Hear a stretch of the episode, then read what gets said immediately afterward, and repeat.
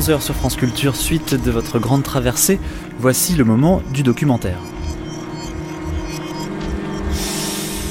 En 1913, l'affaire Dreyfus semble lointaine. Nous sommes également 8 ans après la loi de séparation des églises et de l'État, mais les plaies sont-elles pour autant refermées?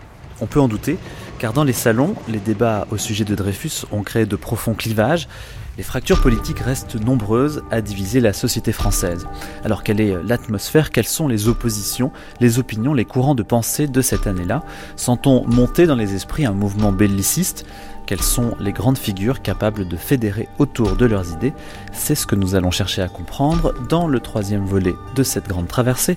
Alain Joubert, Marie Delquier, Manouchak Fachaï, Mathieu Garrigou-Lagrange.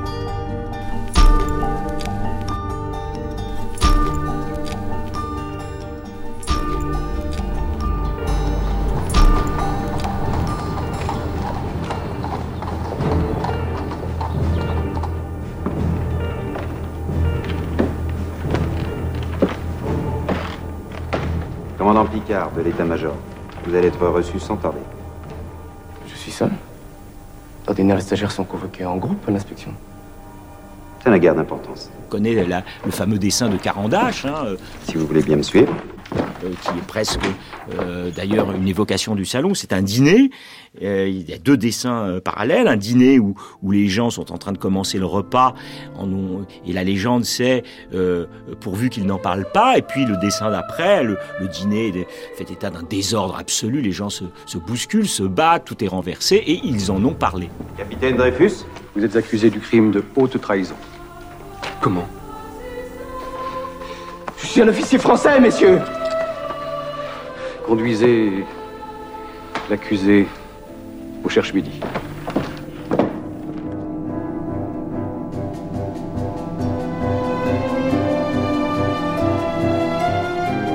Christophe Prochasson, euh, la belle époque euh, qui vit ses derniers moments en 1913, c'est l'époque de la naissance de l'intellectuel euh, engagé?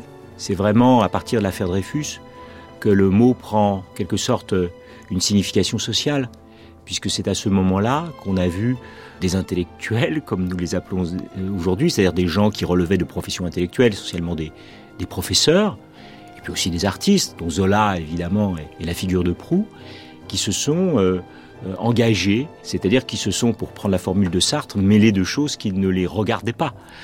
Et donc, à ce moment-là, même si le mot d'engagement n'est pas du tout court, mais le fait y est, c'est vraiment à ce moment-là de l'affaire Dreyfus où on voit surgir cette nouvelle figure sociale de, de l'intellectuel. Évidemment, j'arrivais à Paris au moment où se terminait Daniel-Henri Kahnweiler. l'affaire Dreyfus. J'en avais entendu parler beaucoup déjà étant enfant. À l'étranger, on n'avait jamais compris l'affaire Dreyfus. On avait toujours jugé qu'il était évident que le capitaine Dreyfus était innocent et on ne voyait pas l'obstination de certains militaires à le faire condamner. J'arrivais avec ces idées-là dans un Paris où encore de temps en temps ces choses-là revenaient à la surface. Quel vous semble être en 1913 euh, le statut des intellectuels? Est-ce qu'il est arrivé peut-être à maturité? Oui, je crois qu'on on- on peut le dire ainsi. Il est arrivé à maturité parce que aussi les intellectuels se sont de plus en plus dotés d'institutions qui leur sont propres. En particulier, euh, je pense aux, revues, qui ont été évidemment un, lieu de constitution aussi de l'intellectuel comme, euh, catégorie sociale. Les plus grands journaux s'appellent Le Petit, alors Le Petit Parisien et Le Petit Journal. Dominique Lejeune. Euh, Qu'est-ce que ça représente un grand quotidien? Ça représente plusieurs centaines de milliers de numéros, voire un million, un tirage d'un million d'exemplaires. Ce qui n'est pas mince. Avant l'affaire Dreyfus, il y avait une certaine euh, circulation, puisque au fond, parmi les codes majeurs euh, de, la vie mondaine, c'est surtout de ne pas diviser, de ne pas avoir la, la, goujaterie de faire état de ses opinions, de les mettre en quelque sorte en retrait au profit euh, du cliquetis de l'esprit, si j'ose dire. Et de ce point de vue-là, ça fonctionnait assez bien. Mais à partir de l'affaire Dreyfus, on pourrait presque dire qu'il y a des, des salons de gauche et des salons de droite. Hein. Certains essayent de résister quand même, de maintenir leur salon ouvert à différentes personnalités qui ont des opinions différentes. Mais ça ne marche plus. Désormais, il est quasiment impossible de mêler la gauche et la droite dans la vie mondaine des salons.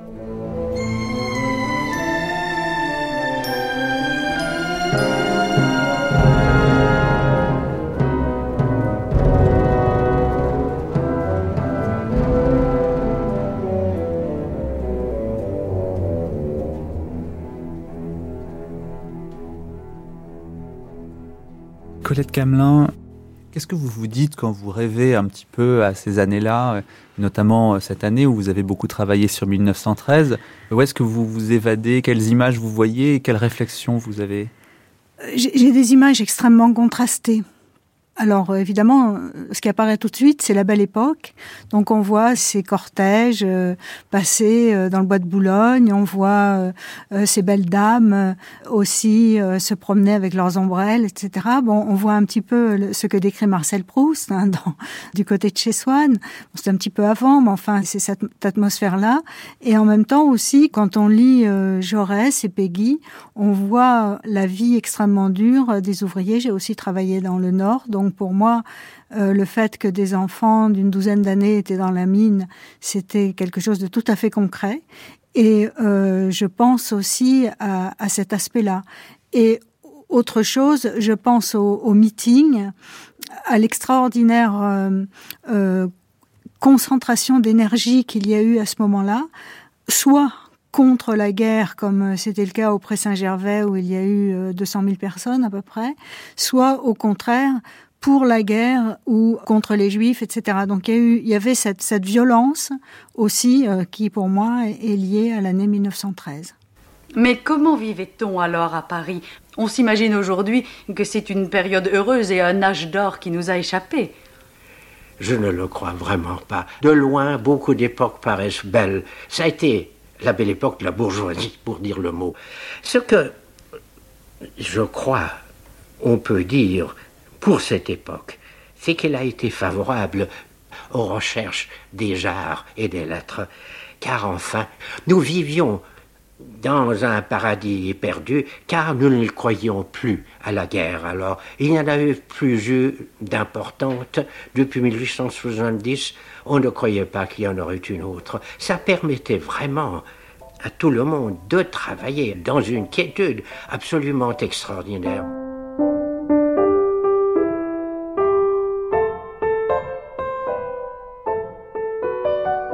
Est-ce qu'on a raison, Colette Camelin, de penser cette année-là euh, en fonction de la guerre qui va se déclencher? C'est difficile de répondre par oui ou par non parce que cela dépend des personnes. Il y a euh, parmi les écrivains, en tout cas, il y en a un certain nombre qui, d'une manière assez stupéfiante pour nous aujourd'hui, ne voient absolument rien arriver. C'est le cas de Gide, par exemple, c'est bon, de beaucoup d'autres. Hein. Quand on lit les correspondances de 1913, l'éventualité de la guerre ne, les traverse même pas. Euh, chez, chez, Martin Dugard, par exemple, non plus. Et en revanche, il y en a d'autres qui sont euh, dans, une, dans un état d'angoisse terrible parce qu'ils sentent que la guerre va arriver. Ça, c'est le cas de Peggy. Donc, euh, c'est difficile de, de, répondre par oui ou par non. Quant au peuple, je, je pense que euh, la, enfin, c'est plutôt, ce serait plutôt un historien de répondre, mais je crois que les choses sont très partagées aussi, c'est-à-dire qu'il y avait parmi les intellectuels, effectivement, un certain nombre de, jeunes de la nouvelle génération qui euh, voulaient la guerre, qui, qui voulaient euh, agir, qui voulaient euh, qu'on en finisse avec tous ces discours, avec aussi la sentimentalité symboliste, etc. Et ils voulaient entrer dans le feu de l'action et même, ils disaient la même chose d'ailleurs que les Allemands de l'autre côté de la frontière, que Franz Marc, par exemple, qui disait le feu purifie. C'est d'ailleurs pour ça qu'il y a eu de nombreux jeunes intellectuels qui sont partis à la guerre avec un grand enthousiasme. Mais d'un autre côté, je pense que le peuple, d'une certaine manière, était plus lucide et que les ouvriers et les paysans étaient beaucoup moins enthousiastes que ces intellectuels et qu'ils étaient même assez inquiets et que la guerre pour eux, c'était d'abord le malheur qui arrivait. Est-ce qu'il n'y a pas eu aussi d'autres choses? Est-ce qu'il n'y a pas eu l'idée finalement que la France s'ennuie? Et qu'il serait bon qu'elle connaisse une grande aventure Est-ce qu'il n'y a pas une espèce d'appel euh, très indistinct, car on ne prêche pas la guerre, mais malgré tout un certain nombre, euh, euh, disons, de valeurs qui restent des valeurs guerrières, des valeurs militaires. On salue très volontiers les quelques jeunes étudiants qui sont morts dans les campagnes marocaines. On exalte finalement toute une morale qui n'est plus du tout la morale libérale du XIXe siècle, qui est au contraire une morale qui est fondée sur l'action, sur la force, sur le courage, sur l'héroïsme. Il y a quand même un goût de l'héroïsme que Peggy d'ailleurs contribuera à répandre, qui est symbolisé par la figure de Psychari et par l'espèce de grand chant triomphal que Peggy fait retentir autour de Psychari, type même du jeune intellectuel devenu officier colonial. Il y a là malgré tout le début d'une sorte de psychose guerrière. Et je crois d'ailleurs que c'est un phénomène intéressant que de voir que toutes les valeurs du XIXe siècle, qui au fond étaient des valeurs essentiellement pacifistes, sont remises en cause. Et peut-être y a-t-il là un phénomène infiniment plus large qui est celui d'un qui touche l'Europe entière. Colette Camelin, on a l'impression en étudiant euh, euh, les courants d'idées qui dominent en cette euh, année, en cet été 1913, que la France et les Français ont un sentiment de décadence. D'où ça vient cet état d'esprit un petit peu? La notion même de décadence suppose qu'auparavant il y avait un monde idéal il y avait un moment où tout était bien. On voit très bien comment l'action française considère que la décadence commence en 1789. Et euh, elle n'a fait que s'amplifier, évidemment, avec euh, la Troisième République, qui est une république stable. Donc il y a ce, sentiment-là. Et il y a aussi euh, une raison, enfin, il y a aussi du, côté de la droite une, euh, enfin, la, religion, si vous voulez, le fait que la, la religion soit tout de même euh, assez nettement en perte de vitesse, en plus après les lois de 1905, etc. Donc on avait l'impression que, enfin, pour ces gens-là en tout cas, que la, la France avait perdu euh, ce qui faisait sa grande force d'être la fille aînée de l'Église et d'avoir une, une, grande force euh, sur le plan religieux, une grande puissance sur le plan religieux. Donc il y avait ça. Donc c'est les valeurs en fait. On valeurs. a l'impression que les valeurs sont attaquées. Voilà, c'est ça. Oui, que les, val les, valeurs traditionnelles sont attaquées. Et d'ailleurs justement, la guerre, pour, pour des gens comme Maurras par exemple, et comme Peggy, Peggy est, est entrer en plein dans cette idée-là, c'est que la guerre allait faire revenir les valeurs traditionnelles de la France, c'est-à-dire euh, l'héroïsme, la chrétienté, etc. Enfin, les, les, valeurs même de solidarité euh, qui existaient, mais que bon, on ne voyait pas, enfin qui existaient dans certaines parties de la population. Et donc, euh, la guerre allait en finir avec euh, la gueuse, euh, c'est-à-dire la République. Pour Maurras et euh, pour Peggy, la gueuse, c'est la société moderne, c'est le monde moderne. Mais de toute façon, dans un cas comme dans l'autre, la, la guerre allait nous faire régénérer tout ça et faire ressortir des véritables vertus. Aussitôt après nous commence le monde que nous avons nommé que nous ne cesserons pas de nommer le monde moderne. Le monde qui fait le malin, le monde des intelligents, des avancés, de ceux qui savent, de ceux à qui on n'en remontre pas, de ceux à qui on n'en fait pas à croire. Le monde de ceux à qui on n'a plus rien à apprendre, le monde de ceux qui font le malin, le monde de ceux qui ne sont pas des dupes, des imbéciles, comme nous. C'est-à-dire le monde de ceux qui ne croient à rien, pas même à l'athéisme, qui ne se dévouent qui ne se sacrifient à rien. Exactement le monde de ceux qui n'ont pas de mystique et qui s'en vantent. Charles Péguy. La période 1900-1914 semble en effet paisible et plate. Elle avait cependant ses lutteurs, ses souffrances, ses héros. Je vois surgir au-dessus de tous la figure de Péguy. On peut railler sa doctrine en désordre, ses contradictions, ses bafouillages, ses phrases interminables, ses litanies, On peut, entre ces surabondantes images, désigner celles qui ne sont que du bavardage, du remplissage. Mais, contempler dans sa masse l'œuvre fermante et resplendie, et l'homme Peggy est un exemplaire géant d'humanité, un dieu de la sincérité, un martyr de ses croyances successives. Alors Peggy, parlons un petit peu de, Peggy. Sa trajectoire aussi est, assez symptomatique puisque lui, il est élevé dans le républicanisme et il est au départ extrêmement laïque, voire, euh, voire laïcard, non, euh, Colette Camelin? En tout cas, il dit qu'il est athée de tous les dieux. Hein, c'est sa forme. Je suis athée de tous les dieux. Il est effectivement au début très engagé puisqu'il a fondé le groupe des étudiants euh, collectivistes d'Orléans qui faisait partie du, du, Parti socialiste. Il a pris sa carte au Parti socialiste quand il était à l'école normale. Tout de même, quand on est à l'école normale supérieure, on, a atteint une sorte de position, la position idéale pour faire un travail de philosophie. On a un petit salaire, on a les meilleurs professeurs, on a une bibliothèque formidable, on est dans, dans les meilleures conditions possibles pour faire de la recherche. Or, c'est ce qu'il voulait faire au départ. Mais il a abandonné pour créer une, revue socialiste. Donc on voit à quel point il était engagé, parce qu'il a renoncé en fait à la carrière universitaire. Athlète contre lui-même, Peggy a cherché dans l'angoisse sa vérité. Il vivait dans un perpétuel drame de conscience. Quand il s'aperçut que ses maîtres en socialisme, Lucien Ayre, Léon Blum et Jaurès, son égal en culture, qu'il émerveillait par son éloquence, fléchissait aux circonstances, se laissait travailler par l'ambition, devenait doctrinaire et plus politique qu'apostolique, il se révolta.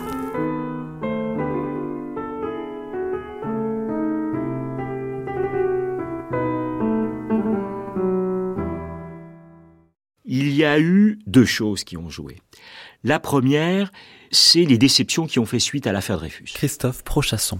C'est-à-dire que l'affaire Dreyfus, qui aurait pu être euh, conçue, et qui a été conçue, je pense, euh, quelqu'un comme Charles Péguy, par exemple, comme un, mouvement de, démocratisation, comme un mouvement de, de républicanisation au sens fort du terme, fond, s'est noyé dans un post-dreyfusisme où l'ont emporté des valeurs politiciennes, euh, voire la corruption, un État au fond, trop puissant et pas assez démocratique. Ça, c'est on a cru à un moment donné que l'affaire Dreyfus allait euh, être un réel progrès et il y a une déception de ceux qui ont soutenu euh, Dreyfus. Voilà, ça, une absolument. Vous savez, c'est la fameuse formule de, de Peggy, c'est la mystique qui se dégrade en politique, formule bien connue de Peggy, et c'est cela qu'elle désigne. C'est-à-dire une grande idée, une grande idée, euh, notamment avec un, un contenu moral fort font l'affaire Dreyfus, c'est cela, c'est un engagement moral fort qui l'emporte sur la politique hein, et qui devient au fond euh, euh, une espèce de, euh, de, de ressources politiques pour des gens qui font carrière dans la politique, pour employer le mot de Max Weber, qui vivent de la politique et non pas pour la politique. Et donc, Peggy, du coup, avait cette énorme déception. Colette Camelin. Donc, cette foi dans la collectivité qu'avait Peggy, dans le, dans le travail collectif pour la justice et pour le bonheur dans lequel il s'était tellement investi, il l'a reporté sur le christianisme. Et il dit d'ailleurs que le christianisme était pour lui un approfondissement de sa lutte pour Dreyfus.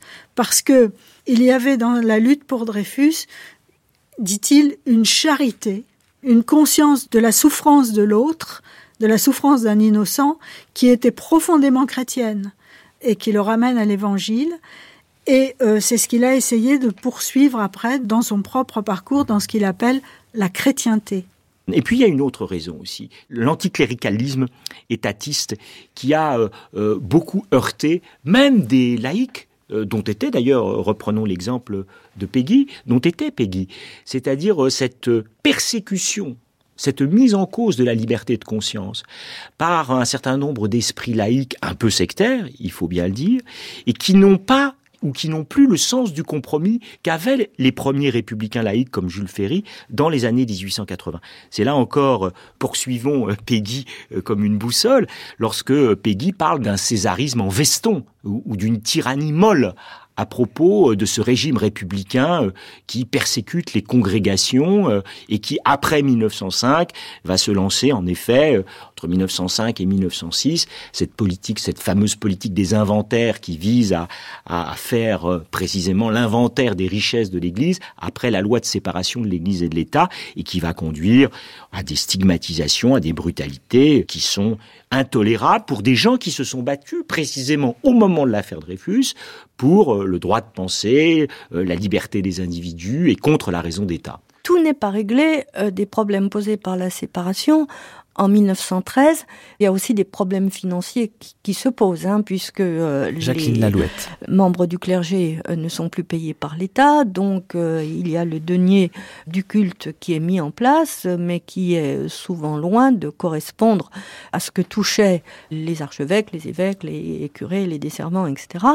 Et dans certains cas, dans les régions précisément déchristianisées ou fortement sécularisées, l'argent apporté par le denier du culte ne suffit pas euh, à payer les prêtres. Et on, voit un certain nombre euh, d'endroits où les prêtres euh, exercent ce qu'on appellerait aujourd'hui de, petits boulots ou des petits jobs pour pouvoir vivre de manière à, à peu près décente.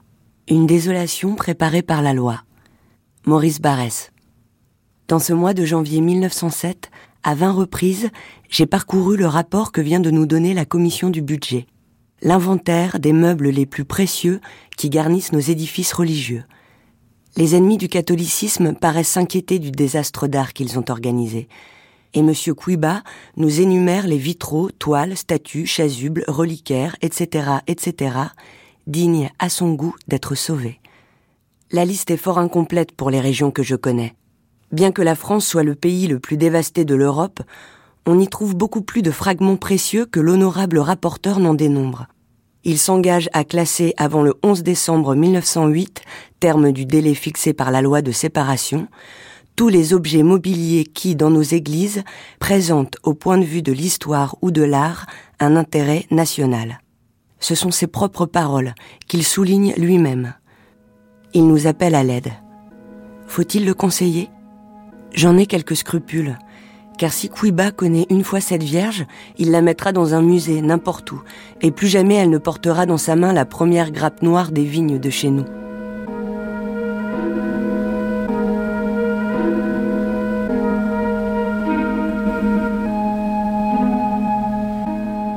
Vous trouvez l'heure actuelle très facilement chez les bouquinistes, par exemple, Dominique Lejeune, des cartes postales qui représentent euh, la montagne de chaises euh, faites à l'église Saint-Pierre du Gros Caillou pour barrer euh, l'entrée au commissaire de police et au serrurier. dans tel ou tel village du Massif central, vous avez un ours euh, qui défend l'entrée de l'Église, etc., etc. Mais en fait, la résistance aux inventaires, elle est plus une gesticulation en ce qui concerne l'opinion publique générale, et où, en 1913, elle se euh, réfugie sur la question des, manuels. C'est-à-dire que certains évêques euh, manipulent des pères de famille de façon à ce qu'ils protestent contre les mauvais manuels utilisés dans l'enseignement public, évidemment, manuels d'histoire, évidemment, mais aussi manuels de lecture. On peut citer comme exemple le très fameux Tour de la France par euh, deux enfants, tout ce qui était euh, évocation de la religion, de la providence, de Dieu bien entendu, voire, voir la présence de clochers dans les petites vignettes a été gommé dans une réédition de la Belle Époque. Et ça fait partie de la protestation contre les mauvais manuels. Je vous dirais que les, euh, les problèmes les plus aigus que rencontrent les catholiques dans l'année 1913, on va dire dans les années euh, suivant la loi de séparation et précédant la Première Guerre mondiale, tiennent moins, me semble-t-il, à la loi de séparation qu'à l'application de la loi du 1er juillet 1901 et la loi du 7 juillet 1904. Euh, certaines religieuses sont amenées à se séculariser, c'est-à-dire qu'elles vont quitter l'habit, ne plus vivre en communauté. Pourquoi? À partir du moment où ces congrégations non autorisées sont mises en demeure de demander une autorisation qui leur est systématiquement refusée. Elles ne peuvent plus exister en tant que religieuses. Et donc, ces gens ne peuvent plus vivre en communauté. Ils sont obligés de se disperser. Elles, soit, donc, si elles restent en France, elles se sécularisent, elles abandonnent l'habit, ce qui pour de vieilles religieuses peut être euh, un drame psychologique euh, vraiment très très très grand. Hein.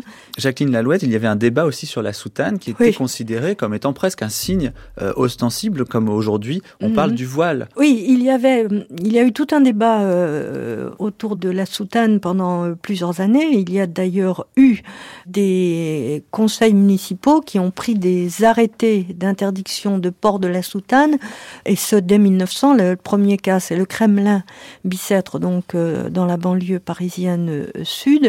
Alors cette question du port de la soutane a aussi été euh, introduite dans les discussions de la loi de séparation par des socialistes euh, anticléricaux qui voulaient faire interdire la, la, soutane. Et Aristide Briand a estimé que ce serait euh, une disposition totalement ridicule. Alors on reprochait à la soutane. Effectivement, le fait d'être euh, un, habit, bon, on disait pas ostensible euh, à l'époque, mais d'être un habit euh, trop voyant et qu'on d'ailleurs que certains anticléricaux comparaient à un habit de carnaval, on lui reprochait aussi d'agir sur les femmes communément, et euh, enfin, on lui C'est-à-dire d'agir sur les femmes comme un aimant ben, C'est-à-dire que... D'impressionner les femmes, c'est ça D'impressionner les femmes. Euh, un, un, homme en robe euh, se présentait, enfin représentait une silhouette particulière qui, disait-on, pouvait attirer les femmes. Bon, vous ajoutez à ça l'intimité et l'obscurité du confessionnal et vraiment, on a un paysage complet. Mais on reprochait également à la de présenter, c'est assez intéressant, un côté euh, immoral, précisément par l'inversion des sexes. Des hommes qui portaient euh, un habit de femme, une robe, hein, la soutane c'était une robe, donc euh, les prêtres étaient désignés comme des hermaphrodites. Et là, c'était pas bien du tout.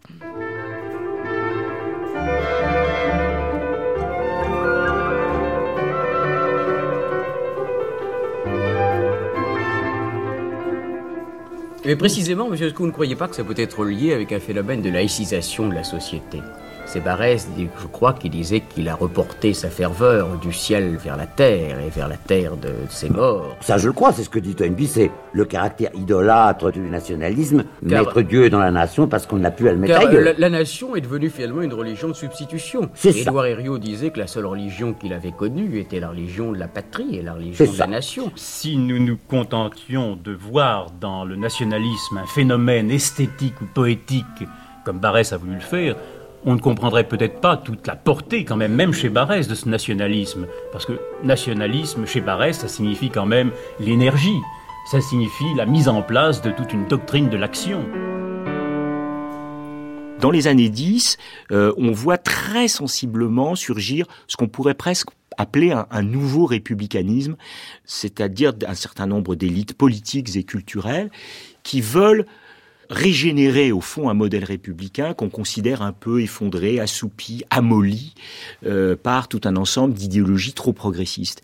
C'est ce qui s'exprime très bien dans une enquête qui a été, vous savez, on faisait beaucoup d'enquêtes euh, depuis les années 1890, une espèce d'ancêtre de la sociologie au fond, euh, sur toutes sortes de questions, et ces enquêtes étaient publiées par les journaux. Alors ça pouvait être sur l'avenir de la littérature, hein, célèbre enquête d'un journaliste de l'époque, Jules Huret, mais il y a une enquête plus tardive, qui est menée par deux jeunes intellectuels, euh, Henri Massis et Alfred de Tarbes, qui se réunissent sous le nom de Agathon, ça veut tout dire, et qui défendent, au fond, dans leur enquête, l'idée qu'il se produirait un retournement d'opinion au profit, non pas de la monarchie, ils ne sont pas monarchistes, même si Massis rejoindra euh, l'action française après la Première Guerre mondiale, mais à l'époque ce n'est pas le cas, mais d'une république autoritaire, arc-bouté sur des valeurs fortes comme celle de la patrie, comme celle aussi d'un retour du catholicisme, une réconciliation du, du, catholicisme et de la République, des valeurs de virilité et pour tout dire d'ailleurs, des valeurs euh, guerrières. Et cette conception de la République là, elle est, euh, je crois, qui, enfin, c'est un peu un, pamphlet politique. Leur livre, c'est aussi une enquête, mais un pamphlet politique, mais pointe quelque chose qui se passe vraiment dans, dans, dans la société française, en tout cas au niveau d'un certain nombre de ces élites, qui sont engagées dans une critique de l'autre République, de celle qui a dominé, disons, depuis les années 1890-1900, euh, cette République plutôt ancrée à gauche, au fond, plutôt du côté du progrès, et qu'ils mettent en cause au profit donc d'un autre système. Cette enquête montrait clairement un tournant de la sensibilité française. En effet, les jeunes gens qui avaient eu 20 ans en 1900 croyaient à l'amour libre, à l'antimilitarisme, aux idées sociales et pacifistes, à l'abolition de la peine de mort, à l'internationalisme. En 1913, l'enthousiasme a tourné, c'est vers la patrie qu'il regarde et un peu moins vers l'humanité. À plus de cinquante ans de distance, j'ai demandé à Henri Massis de l'Académie française de vous dire comment il juge cette enquête et cette génération qu'il a interrogée en 1913.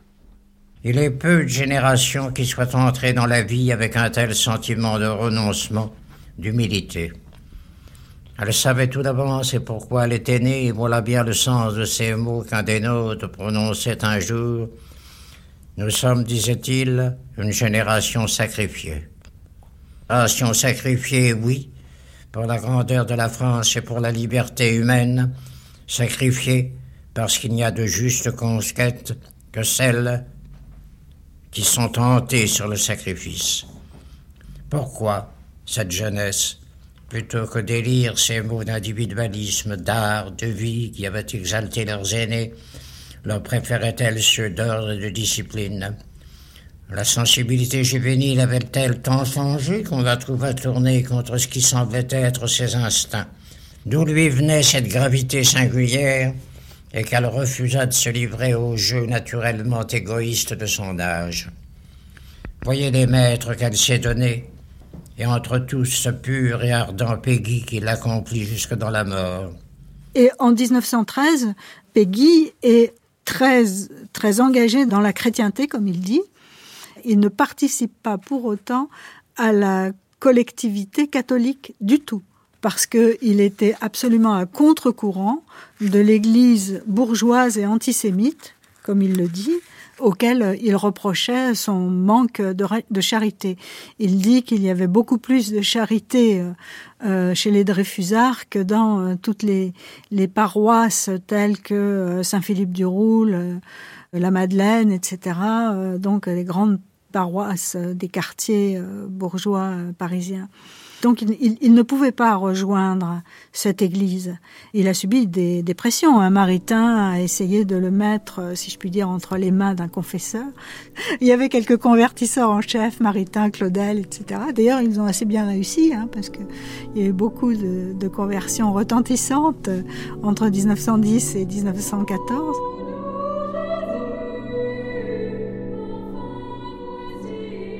Tels sont nos Français, dit Dieu.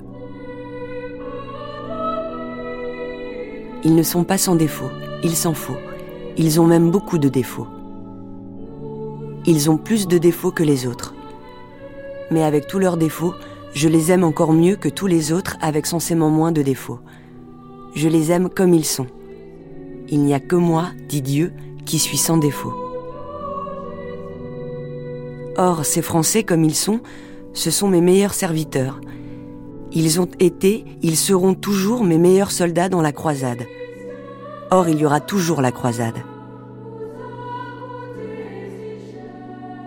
Ô mon peuple français, dit Dieu, quand tu pries, agenouillé, tu as le buste droit, et les jambes bien jointes, bien droites, au ras du sol, et les deux pieds bien joints, et les deux mains bien jointes, bien appliquées, bien droites, et les deux regards des deux yeux bien parallèlement montant droit au ciel ô seul peuple qui regarde en face.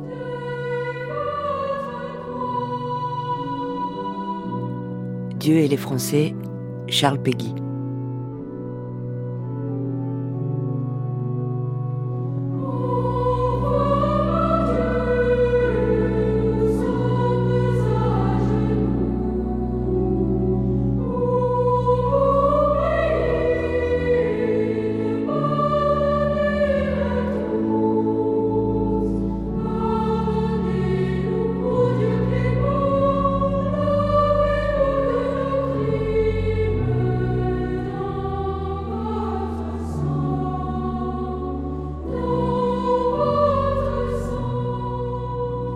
Je ne suis pas sûr de vous suivre sur ce retour du puritanisme. Christophe Euh, Prochasson. Je pense qu'il y a un mouvement de conversion. Est-ce que c'est un mouvement puritain? Je ne le crois pas. Je crois que ce mouvement de, de conversion au catholicisme est une, d'une certaine façon une réaction face au philistinisme euh, de la République, face à cet embourgeoisement de la République, et le fait que les républicains, à l'encontre d'ailleurs de leur projet des années 1880, ne sont pas parvenus à doter la France au fond d'une nouvelle spiritualité. J'emploie ce mot à dessein, de spiritualité. C'est un mot qui circule chez les grands fondateurs euh, intellectuels et politiques de la République, comme Charles Renouvier, par exemple, et même chez Jules Ferry. Ces gens-là ne sont pas irreligieux. Ils souhaitent, ils, savent très bien que le grand projet dont ils sont les porteurs doit s'adosser à une foi commune, en quelque sorte, à une religion civile commune. Et l'échec de l'application de cette religion, de, au fond du remplacement du catholicisme par ce sentiment républicain, les a conduits au fond, à gérer la République, à en faire un système bourgeois, euh, soucieux uniquement des intérêts des classes moyennes, et au fond, une République qui ne parle que le langage des intérêts. Mais tout de même, euh, comment est-ce que vous expliquez ce phénomène de conversion, Jacqueline Lalouette? Je ne l'explique pas. tout simplement. Il y a, si, il y a une, une lassitude euh, face euh, à des affirmations euh, péremptoires euh, du scientisme, une certaine lassitude face à ce qu'on considère comme la sécheresse du positivisme, enfin du positivisme resté dans sa première euh, ligne, dans sa première direction, puisqu'après il y a l'autre positivisme, religion de l'humanité, etc., etc. Euh, il y a des interrogations qui sont posées euh, par la science, euh, des déclarations qui ont pu paraître euh, extrêmement ambitieuses et, déplacées, comme celle de Marcelin Berthelot sur le monde désormais sans, mystère. Bon, il y a effectivement tout un ensemble de considérations intellectuelles et, spirituelles qui peuvent expliquer ce, ce retour. Ça veut dire que le progrès technique, la révolution industrielle, le progrès dans les sciences, euh, à un moment donné, arrive à, à saturer finalement euh, euh, les, les, mentalités. On en a un peu assez ben, de ce progrès technique. La, la, question avait été posée dès les années 1890-95, je crois, par Ferdinand Brunetière qui euh, avait euh, dénoncé euh, la banqueroute de la science, puis la faillite de la science, et dans les reproches qu'il adressait à la science, il y avait en fait des reproches qui visaient plutôt les conséquences de la science et de la technique ou de la technologie, et euh, notamment tout ce qui concernait euh, les conditions de vie euh, extrêmement difficiles et misérables du, prolétariat, qui tenait, disait Brunetière, au progrès de la technique et, et, à la modernité industrielle. Ça veut dire qu'on a peur du monde moderne, on a peur d'une société qui finalement serait euh, de plus en plus libérale, au fond, pas, pas dans le sens politique, mais euh, d'une société euh, qui ferait des réformes euh, à même de la bouleverser en profondeur. Enfin, Est-ce que c'est ce sentiment de peur, selon vous, Colette Camelin, qui provoque une réaction comme ça? Dans le livre que, que j'ai lu, Les jeunes gens d'aujourd'hui, je n'ai pas eu le sentiment que c'était la peur. J'ai plutôt eu le sentiment que c'était la volonté de la part de, de, ces jeunes hommes qui avaient entre 18 et 22 ans à peu près, de s'affirmer en tant qu'individus et dans des actions où ils vont jusqu'au bout d'eux-mêmes. Hein. C'était vraiment ça. C'était c'était euh, c'était une sorte de démission par rapport à l'avenir collectif. Moi, je l'ai conçu comme ça. C'est-à-dire qu'au fond, l'avenir collectif, bon, la France, d'accord, euh, la France en tant que nation, oui, mais la question de la justice sociale et tout ça, ça ne les intéresse plus du tout. Mais par contre, euh, avoir un destin d'homme. Et donc, euh, la plupart de ces, de ces jeunes gens euh, vont être euh, sacrifiés à la guerre de 14 parce que justement, avec euh, au point de départ des idées pareilles, ils vont bien sûr devenir lieutenants et foncer devant leurs hommes et il en restera déjà plus beaucoup à l'automne 14. Et face à ce, à ce, face à ce système, face à, à, à, cet échec, je le répète, il y a un certain nombre d'intellectuels euh, qui d'ailleurs venaient plutôt du camp républicain. On pourrait prendre le cas euh, très exemplaire d'Ernest Psicari, euh, qui est le petit-fils de Renan, s'il vous plaît, euh, et qui, n'est pas particulièrement Renan apprécié des, des catholiques, qui n'est pas particulièrement absolument apprécié des catholiques, et qui va lui aussi se convertir dans ces, dans ces années-là, se convertir à la religion catholique, mais aussi à, à, une version assez rude du patriotisme, puisqu'il ira combattre dans les colonies. Et au fond, ce, ce, retour vers le catholicisme, ça signifie cela, c'est-à-dire doter, doter euh, euh, la République, euh, doter la France de la foi de ses pères, faute de mieux, et parce que au fond le, le catholicisme a fait ses preuves.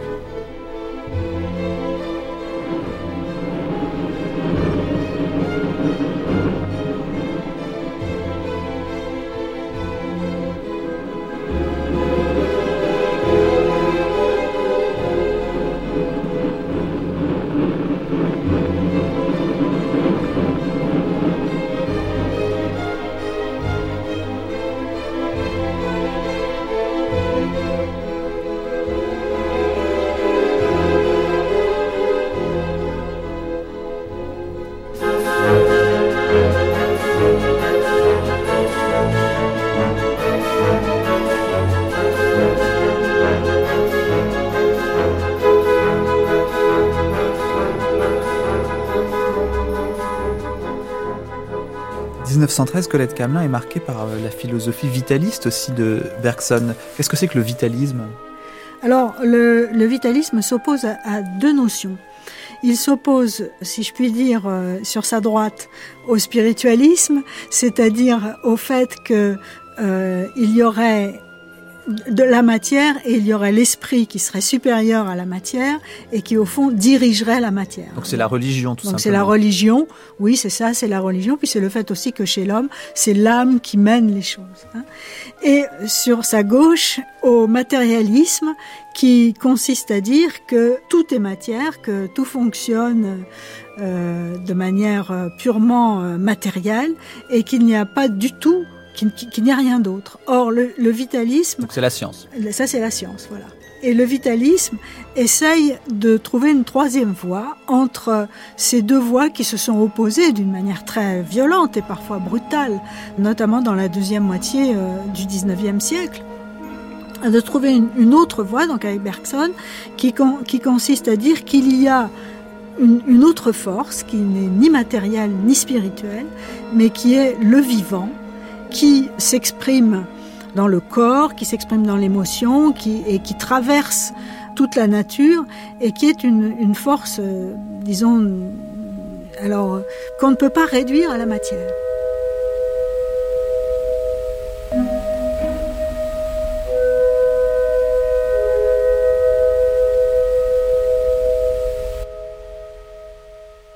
Frédéric Worms, est-ce que vous diriez que Bergson en 1913, c'est le philosophe français euh, le plus célèbre, le plus à la mode?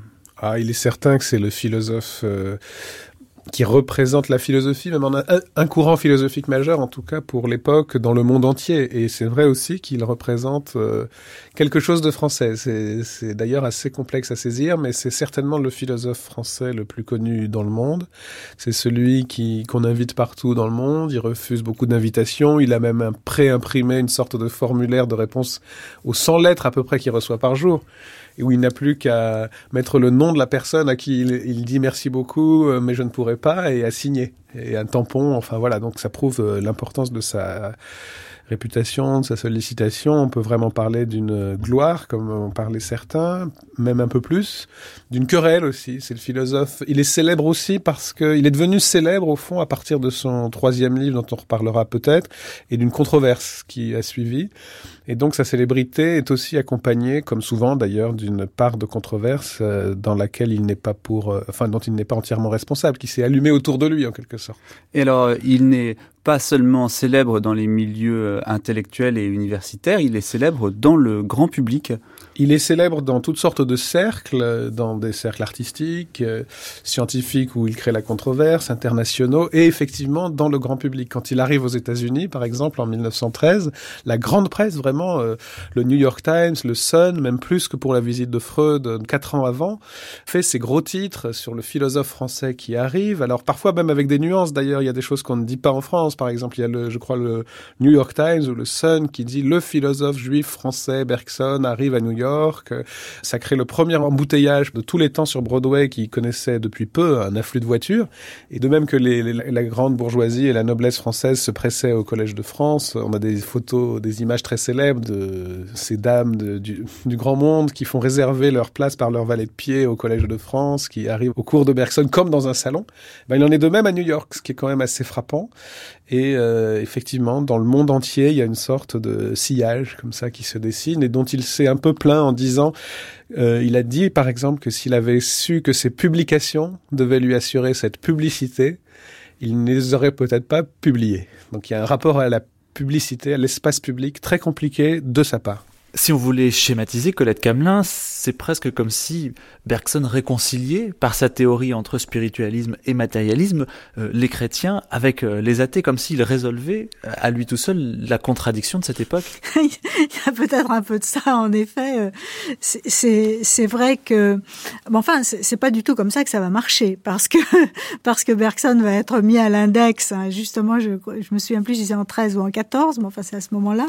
Il va être mis à l'index par catholique, donc déjà, euh, de ce point de vue-là, il est écarté, et il est d'ailleurs tout aussi écarté par les marxistes, tout autant, qui le considèrent comme un philosophe pour euh, grande dame de la bourgeoisie, qui viennent l'écouter au Collège de France. Donc en fait, la position de Bergson a été euh, assez difficile dans le champ philosophique parce que justement c'est toujours délicat quand on ne veut pas se faire enfermer dans des idées toutes faites et il ouvre un chemin. Alors Bergson euh, est devenu célèbre euh, à partir du moment où il a traduit sa distinction fondamentale, qui était celle entre le temps et l'espace, en une distinction entre, euh, disons, la science et la métaphysique, et aussi ce qu'il appelait l'intelligence à partir d'un certain moment, ou l'analyse d'un côté et l'intuition de l'autre. Et donc en disant, voilà, la science ne saisit qu'une partie du réel, et encore, à un certain moment, il disait, elle ne saisit pas du tout le réel. Après, il a dit une partie du réel, ce qui est en fait très différent. Mais il y a autre chose, de toute façon, qui la dépasse et qui saisit euh, la réalité ultime de nos vies, voire de, de l'existence, du monde, qui redonne une dimension métaphysique possible à l'art, à la philosophie, peut-être aussi à la religion, même s'il n'en a pas encore parlé, s'il va mettre encore 20 ans avant d'en parler, puisque son livre ne paraîtra qu'en 1932. Et donc c'est ces deux volets, le volet critique, critique de la science, parfois interprété comme une critique de la modernité, disons technique, d'un côté, et le volet positif, défense de l'intuition, défense de la métaphysique, qui, dans des termes en effet assez radicaux en apparence, hein, temps, espace, intelligence, intuition, matière, vie, des dualités qu'on interprète comme des dualismes, même si c'est plus compliqué, et ça suffit pour allumer l'incendie, en effet. Bon, alors on sait bien que sur le plan scientifique, le vitalisme enfin, ne tient pas la route, si vous voulez. Il n'y a, a pas d'élan vital. Aujourd'hui, on sait comment ça fonctionne, etc. Mais c'est pas ça qui est essentiel. Ce qui est essentiel, c'est que sur le moment, cela a donné à des à des poètes. Euh, bon, je pense à, à, Saint-Jean de Perse, par exemple, qui a beaucoup lu Bergson et qui dit même notre Bergson dans une lettre à un de ses amis aux alentours des années 11 ou 12. Et cela leur a donné une grande confiance dans leur entreprise poétique en relation avec le vivant. Et euh, aussi même Jaurès, même si euh, il a critiqué euh, certains aspects de Bergson qu'il considère comme spiritualiste, malgré tout, il insiste toujours sur la vie et le vivant. Je crois que Frédéric Worms a entièrement raison en disant que la, la notion euh, centrale de, de ces années-là, des, des dix dernières années qui ont précédé la guerre, c'est la notion du vivant.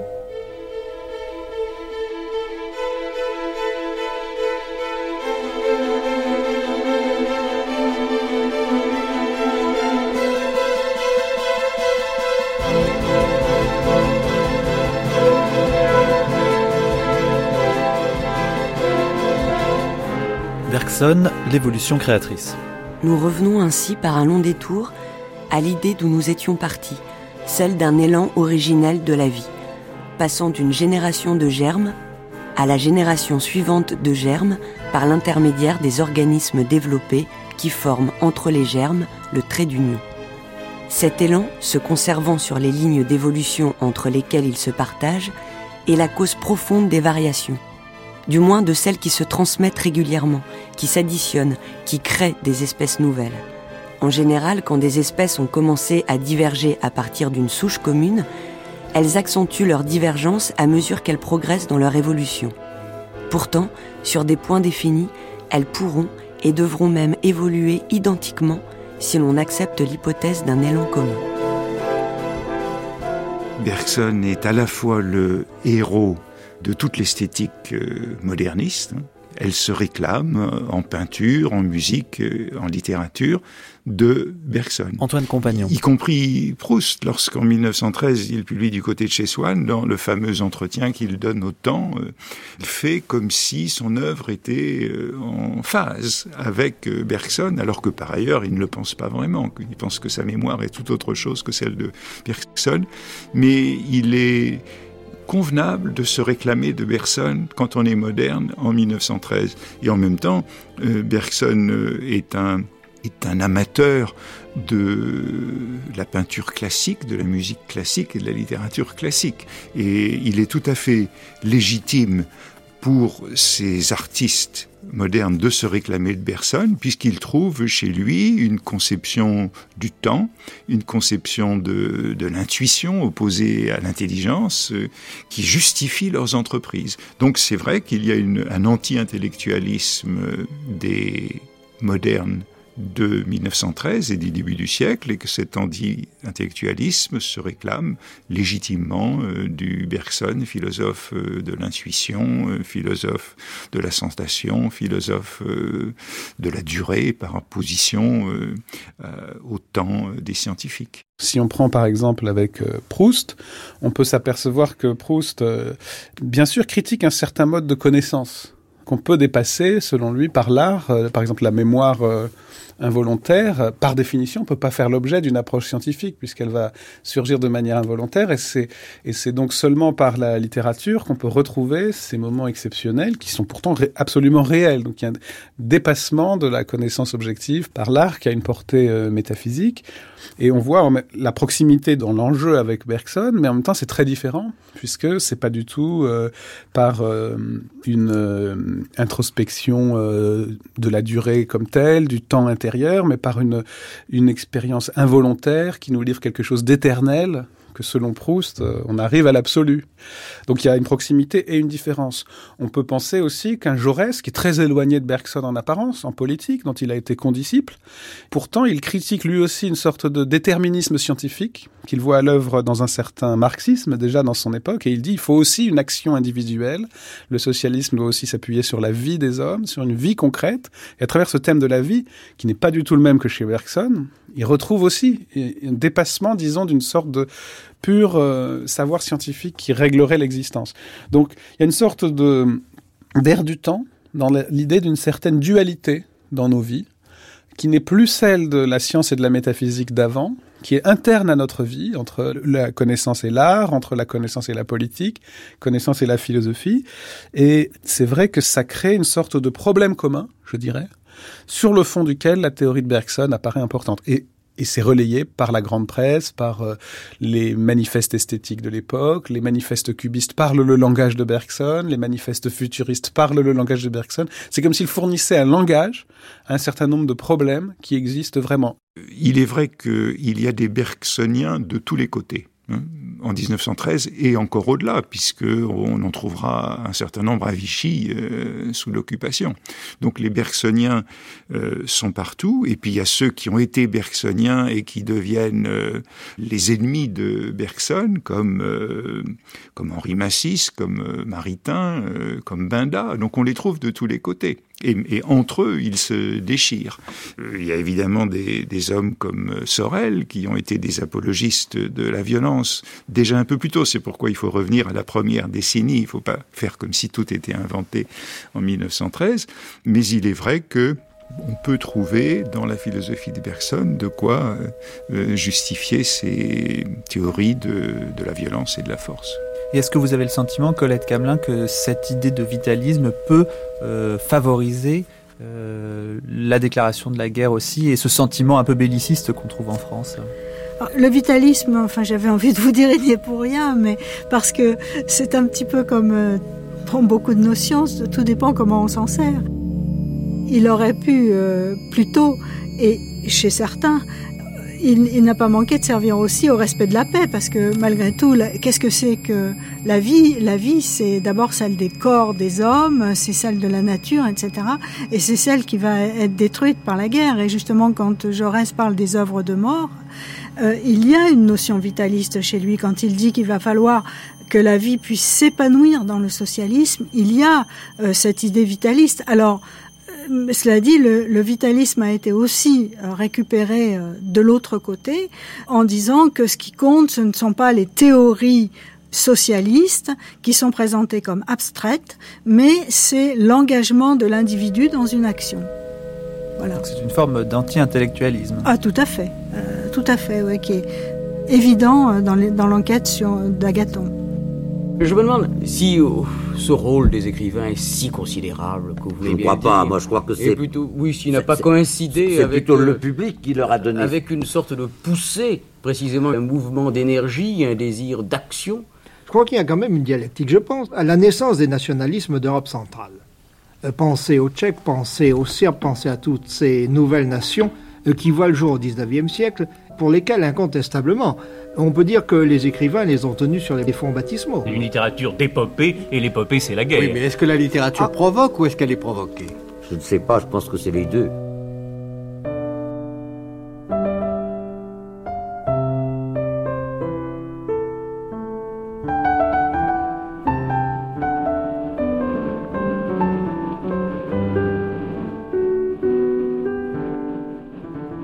C'était la troisième matinée de cette grande traversée 1913 sur France Culture, consacrée au courant de pensée et au clivage idéologique de la France de cette année-là. Vous avez pu entendre les interventions de Colette Camelin, Christophe Prochasson, Dominique Lejeune, Jacqueline Lalouette, Frédéric Worms et Antoine Compagnon. Lecture Anne Stephens, mixage Alain Joubert, attaché d'émission Marie Dalquier, une émission de Mathieu Garrigou-Lagrange et Manouchak Fachaï, que vous pouvez retrouver bien entendu en podcast. Alors surtout, n'hésitez pas nous nous retrouvons demain à 9h10 pour la suite de cette remontée dans le temps, en commençant par des archives sur les arts plastiques, du cubisme au futurisme avec un détour par le ready-made. La table ronde, elle, sera consacrée à la jeunesse en 1913, cette génération perdue par la guerre. Et puis dans le documentaire, nous parlerons architecture et habitat à Paris. Très bon début d'après-midi à toutes et à tous à l'écoute de nos programmes d'été et à demain.